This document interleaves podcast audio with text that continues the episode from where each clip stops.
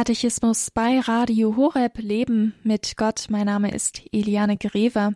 Papst, Bischöfe und Priester, das sind einige Ämter, die es in der Kirche gibt. Weihe Ämter und Weihe Grade. Und über die Ämter in der katholischen Kirche, über das Wesen des kirchlichen Amtes und dann auch über einige konkrete Fragen zum Papstamt und zum Bischofsamt. Darüber sprechen wir heute in dieser Katechismus-Sendung in unserer Reihe Was wir glauben, der Katechismus erklärt. Zu Gast ist Dr. Margarete Strauß. Sie ist katholische Theologin, hat promoviert im Fach Neues Testament und mit uns liest sie heute im Kompendium in der Kurzfassung zum Katechismus der katholischen Kirche die Artikel 181 bis 184 eben verschiedene Fragen heute zum Thema kirchliches Amt und Papst und Bischofsamt. Wir starten direkt mit der Nummer 181.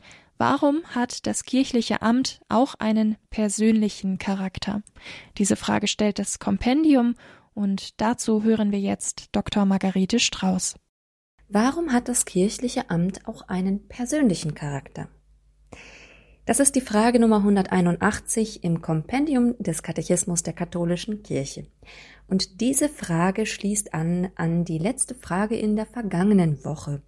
Da ging es nämlich darum, dass das Weihesakrament sehr stark vom Kollegialitätscharakter geprägt ist.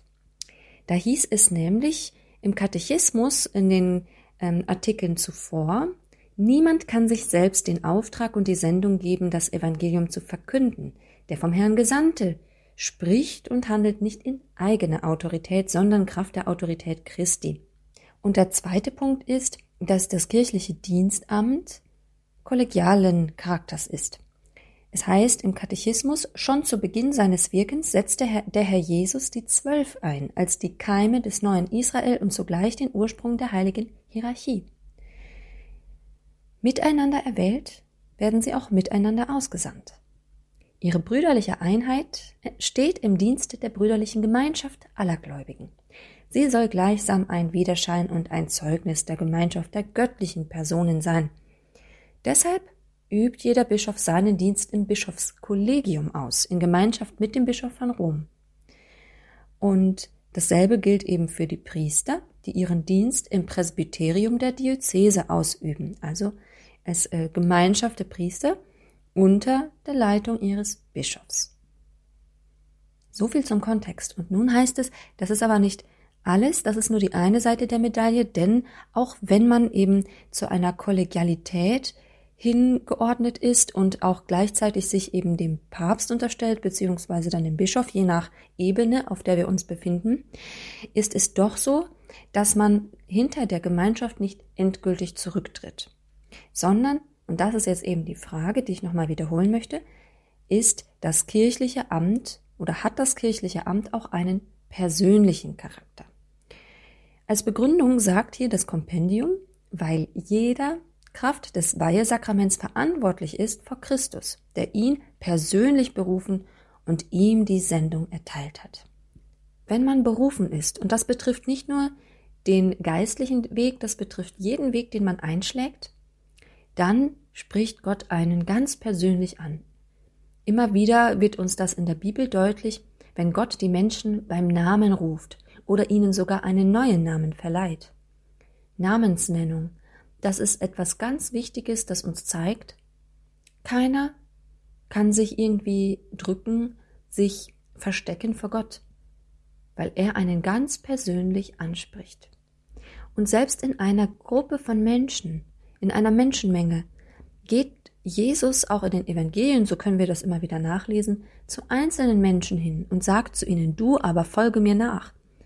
Also jeder Mensch ist persönlich berufen und gesandt auch wenn diese Berufung ganz individuell aussieht, ist das Ziel dasselbe. Und zwar allen Menschen das Evangelium zu verkünden, sie zu Jüngern zu machen. Und dementsprechend sind diese einzelnen Sendungen zusammengefasst zu einer gemeinsamen Sendung. Und zwar zur Sendung, Zeugnis abzulegen für den einen, Jesus Christus.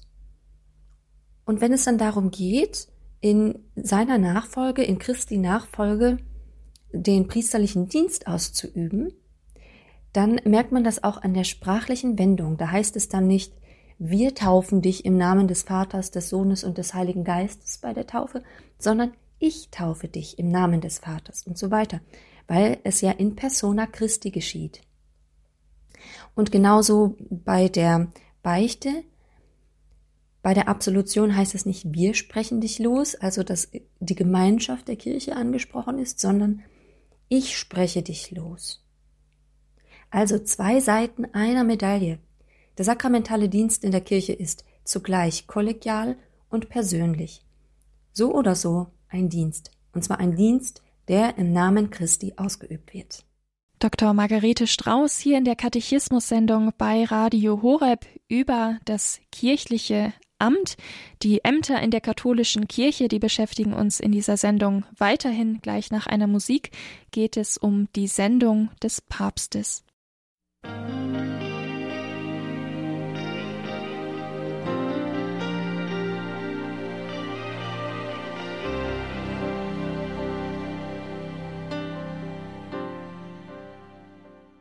Katechismus-Sendung bei Radio Horeb. Wir lesen gemeinsam mit Dr. Margarete Strauß im Kompendium in der Kurzfassung zum Katechismus der katholischen Kirche, jetzt unter der Nummer 182.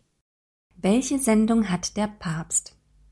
Zuletzt haben wir uns darüber Gedanken gemacht, inwiefern das sakramentale Dienstamt kollegialer Natur ist und inwiefern es einen individuellen Charakter hat. Und da ging es unter anderem darum, dass man sein, sein Amt ausübt in einem Kollegium und dann eben unterstellt dem Papst, also die Bischöfe dem Papst unterstellt, beziehungsweise in Gemeinschaft mit dem Papst. Und äh, als Presbyter, also als Priester, dem Bischof unterstellt. Und nun geht es um den Papst selbst, der als Bischof von Rom und Nachfolger des heiligen Petrus das immerwährende und sichtbare Prinzip und Fundament für die Einheit der Kirche ist. Es heißt hier außerdem, der Papst ist Stellvertreter Christi, das Haupt des Bischofskollegiums und der Hirte der Gesamtkirche. Aufgrund göttlicher Einsetzung hat er über die ganze Kirche die höchste, volle und unmittelbare und allgemeine Vollmacht. Hier wird natürlich so einiges zusammengefasst, das wir jetzt auch wieder ein wenig auseinandernehmen und genauer anschauen möchten. Vertiefen wir zunächst einmal die Gemeinschaft der Bischöfe, dessen Haupt er ist. Das Haupt des Bischofskollegiums. Im Katechismus heißt es unter der Nummer 880, als Christus die Zwölf bestellte, setzte er sie nach Art eines Kollegiums oder eines beständigen Zusammenschlusses ein, an dessen Spitze er den aus ihrer Mitte erwählten Petrus stellte. Das ist die Formulierung aus Lumen Gentium 19. Wie nach der Bestimmung des Herrn der heilige Petrus und die übrigen Apostel ein einziges apostolisches Kollegium bilden. So sind in gleicher Weise der römische Bischof, der Nachfolger des Petrus, und die Bischöfe, die Nachfolger der Apostel, untereinander verbunden. So in Lumen Gentium 22.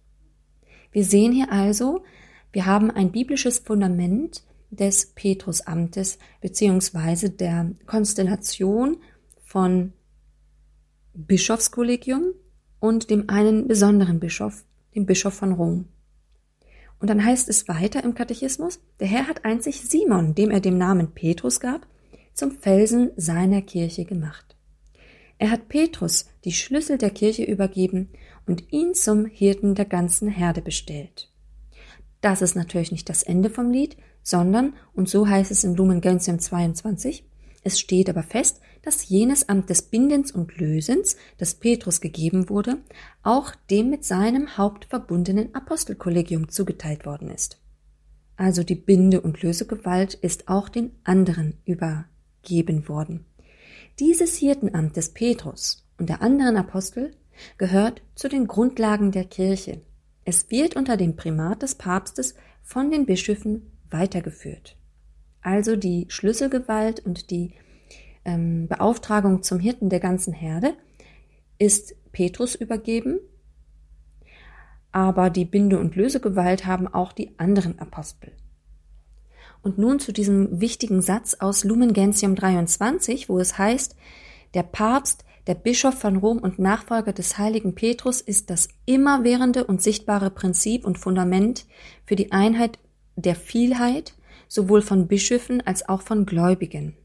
Und in Lumen Gentium 22, der römische Bischof hat Kraft seines Amtes, nämlich des Stellvertreters Christi und des Hirten der ganzen Kirche, die volle, höchste und allgemeine Vollmacht über die Kirche, die er immer frei ausüben kann.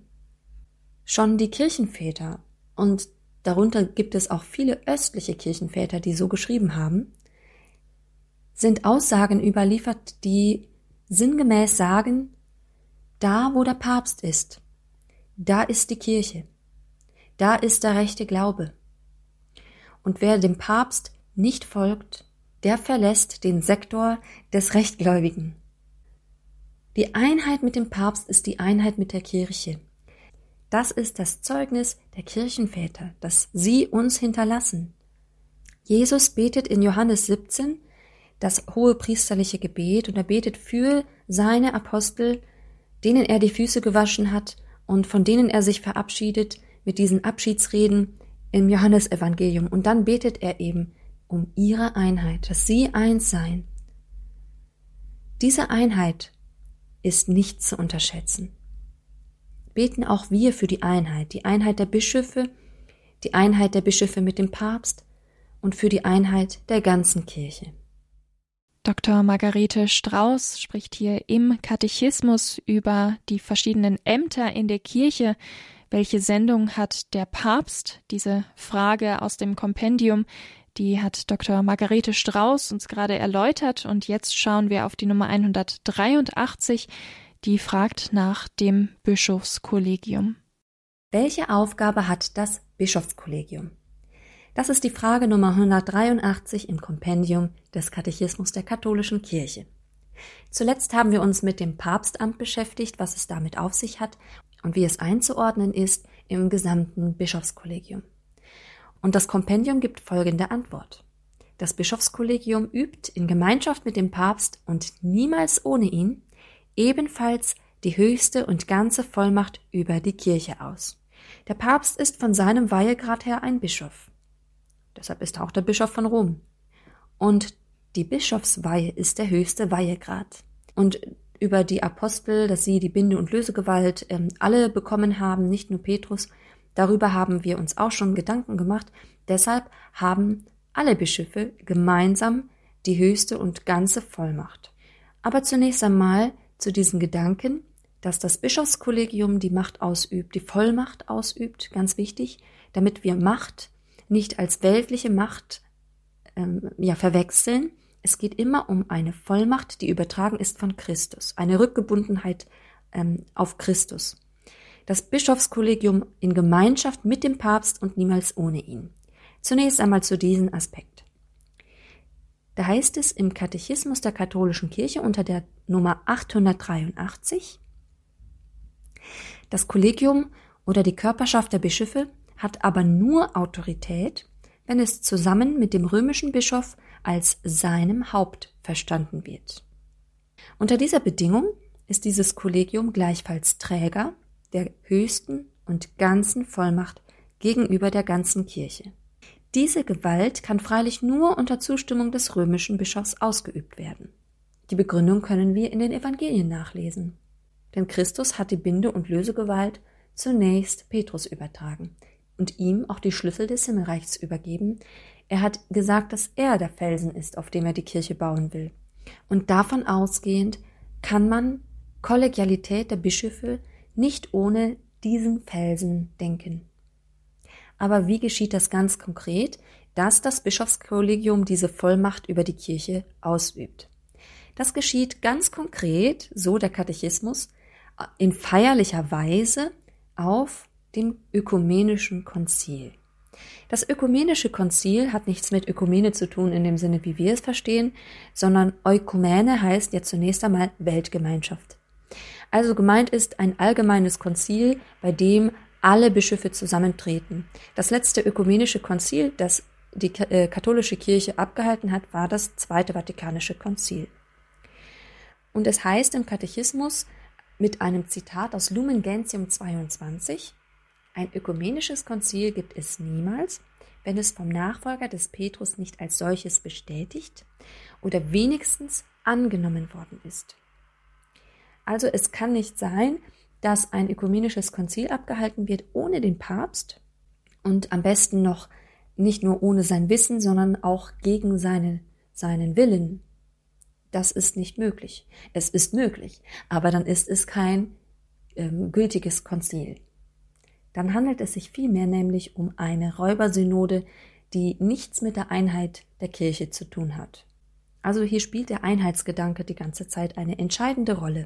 Und so heißt es auch unter der Nummer 885, insofern dieses Kollegium aus vielen zusammengesetzt ist, nämlich aus vielen Bischöfen der ganzen Welt mit verschiedenen theologischen, äh, theologischen Mentalitäten, äh, Schwerpunktsetzungen, bringt es die Vielfalt und Universalität des Volkes Gottes, insofern es aber unter einem Haupt gesammelt ist, die Einheit der Herde Christi zum Ausdruck. Und wenn man sich einmal vor Augen führt, wie viele Bischöfe wir haben, wie viele tausend Bischöfe weltweit und wie viele unterschiedliche Mentalitäten da zusammenkommen, dann merken wir, wie anspruchsvoll diese Aufgabe ist, das alles zusammenzubringen und ja, in, eine, in einer Einheit zusammenzuhalten. Papst zu sein ist kein Zuckerschlecken. Aber es, das Schöne ist, diese Aufgabe ist begleitet von der Gnade Gottes und er ist es, sein Heiliger Geist ist es, der Einheit schafft. Katechismus bei Radio Horeb. Dr. Margarete Strauß, katholische Theologin, ist heute unsere Expertin in Sachen Katechismus. Mit ihr lesen wir gemeinsam im Kompendium in der Kurzfassung zum Katechismus der katholischen Kirche heute rund um Fragen zu den verschiedenen Ämtern in der katholischen Kirche. Das Bischofskollegium, das war die Frage gerade, welche Aufgabe hat das Bischofskollegium und gleich nach einer Musik fragt das Kompendium, wie erfüllen die Bischöfe ihre Sendung zu lehren. Also der Lehrauftrag der Bischöfe gleich hier im Katechismus bei Radio Horeb mit Dr. Margarete Strauß und mein Name ist Eliane Greve.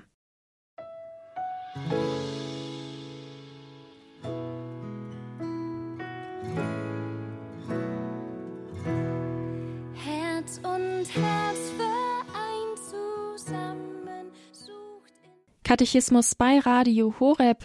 Wir schauen heute mit Dr. Margarete Strauß in das Kompendium zum Katechismus der katholischen Kirche und das fragt unter der Nummer 184, wie erfüllen die Bischöfe ihre Sendung zu lehren? Zu dieser Frage jetzt Dr. Margarete Strauß. Wie erfüllen die Bischöfe ihre Sendung zu lehren? Das ist die Nummer 184 im Kompendium des Katechismus der katholischen Kirche. Die Antwort darauf lautet folgendermaßen. Die Bischöfe haben in Gemeinschaft mit dem Papst die Pflicht, als authentische, mit der Autorität Christi versehene Zeugen des apostolischen Glaubens, allen getreu und mit Vollmacht das Evangelium zu verkünden. Durch den übernatürlichen Glaubenssinn hält das Volk Gottes unter der Leitung des lebendigen Lehramtes der Kirche den Glauben unverlierbar fest. Auch hier wieder eine sehr dichte Antwort, bei der wir die einzelnen Aspekte noch etwas vertiefen möchten. Bevor Jesus in den Himmel auffährt, da gibt er diesen sogenannten Missionsauftrag.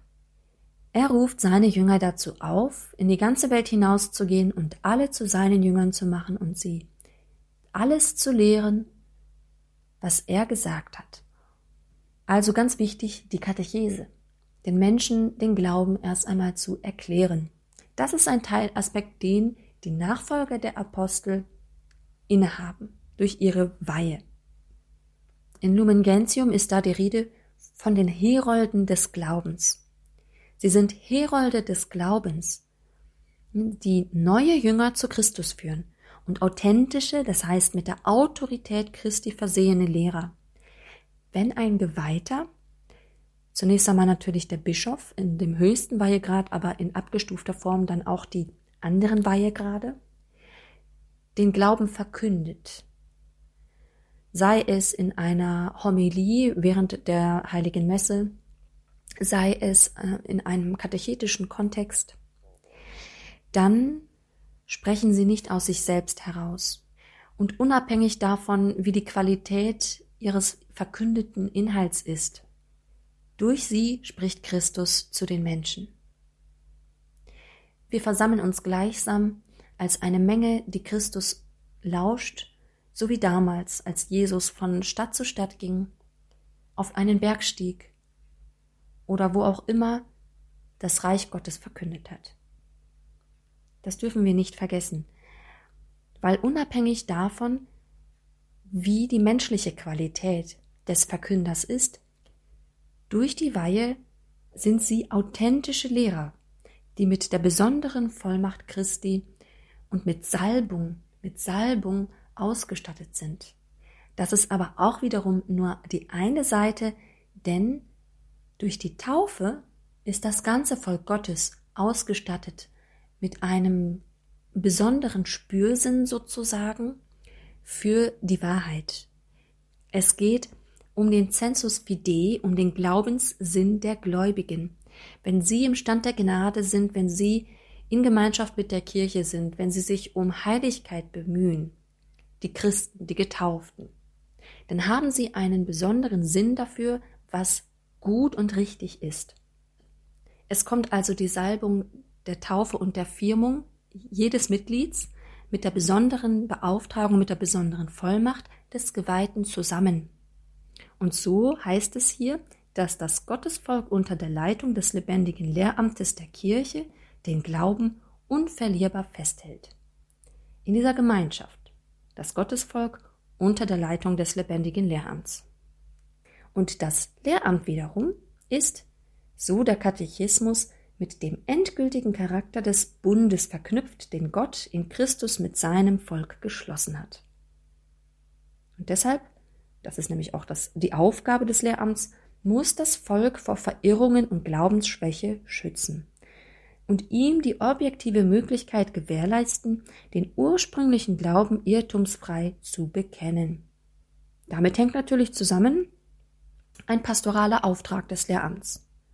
Also es geht darum zu wachen, dass das Gottesvolk in der befreienden Wahrheit bleibt. Das heißt, die pastorale Aufgabe bleibt, den Glauben auch immer vollständig und unverfälscht den Menschen zu verkünden, damit das Gottesvolk auch wirklich, ja objektiv die Möglichkeit hat, den Glauben irrtumsfrei zu bekennen.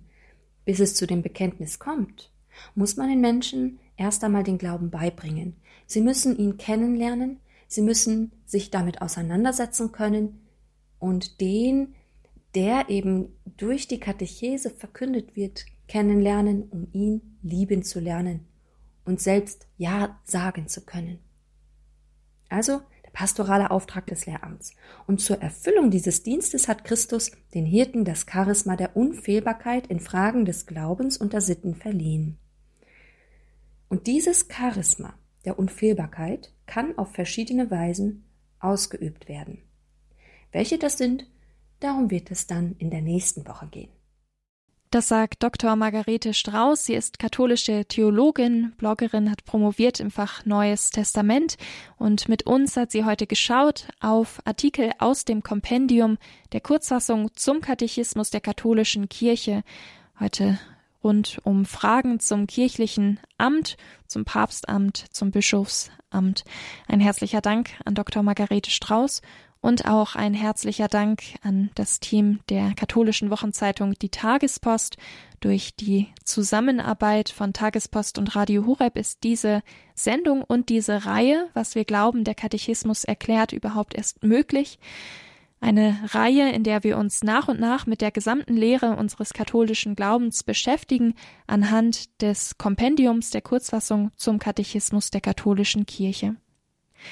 Wenn Sie also Sendungen aus dieser Reihe nochmal nachhören wollen oder auch die heutige Sendung nochmal ganz nachhören möchten, dann können Sie das gerne tun auf der Radio Horeb App oder auf unserer Homepage horeb.org, dort dann im Podcastbereich der Mediathek. Mein Name ist Eliane Grever. Ich wünsche Ihnen alles Gute, Gottes Segen und weiterhin viel Freude mit unserem Programm hier bei Radio Horeb Leben mit Gott.